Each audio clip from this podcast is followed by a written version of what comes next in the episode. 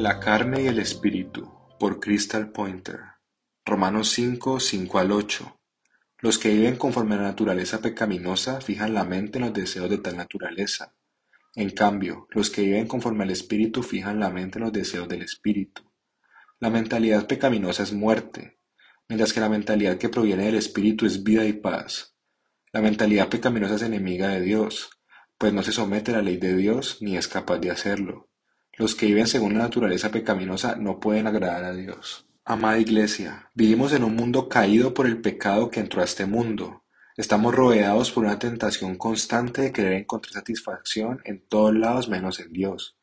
La mentalidad pecaminosa es enemiga de Dios, pues no se somete a la ley de Dios ni es capaz de hacerlo. Versículo 7. Así como un bebé recién nacido depende del cuidado y la nutrición de la madre para crecer en fuerza y madurez, Así nosotros ocupamos ser nutridos por el Espíritu, la mentalidad que proviene del Espíritu en vida y paz. Versículo 6. Este mundo es ciego en creer que la felicidad y paz pueden ser ganadas haciendo méritos propios, cuando ni conocen la razón de nuestro existir.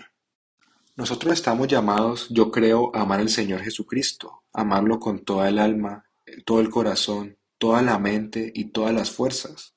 Y diríamos que lo hacemos, pero cuando veo nuestra sociedad, Veo a la Iglesia y no veo esa misma devoción, el mismo compromiso, el mismo abandono propio de las prioridades que son las prioridades divinas.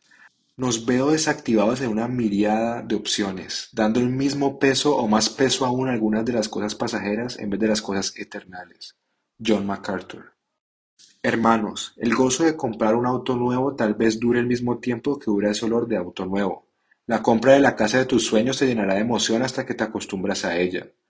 El trabajo de tus sueños te puede encantar, hasta que después se convierte en parte de tu rutina, pero el verdadero júbilo en Dios es para toda la eternidad. Él nos ha comprado con su preciosa sangre y nos ha salvado de la condenación que merecemos, porque por gracia ustedes han sido salvados mediante la fe. Esto no procede de ustedes, sino que es el regalo de Dios no por obras para que nadie se jacte, porque somos hechura de Dios, creados en Cristo Jesús para buenas obras, las cuales Dios dispuso de antemano a fin de que lo pongamos en práctica. Efesios 2, 8 al 10. Mientras estamos en este mundo debemos acudir siempre al Espíritu para vencer la tentación de pecar. Pero, si Cristo está en ustedes, el cuerpo está muerto a causa del pecado, pero el Espíritu que está en ustedes es vida a causa de la justicia. Y si el Espíritu de aquel que levantó a Jesús de entre los muertos vive en ustedes. Versículos 10 al 11.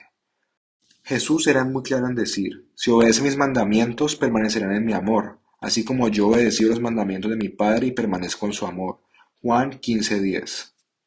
Hermanos, no podemos decir que somos de Cristo si no obedecemos sus leyes. Debemos reflejar los frutos del Espíritu por toda nuestra vida cristiana, hasta el día que nuestro Señor nos llame.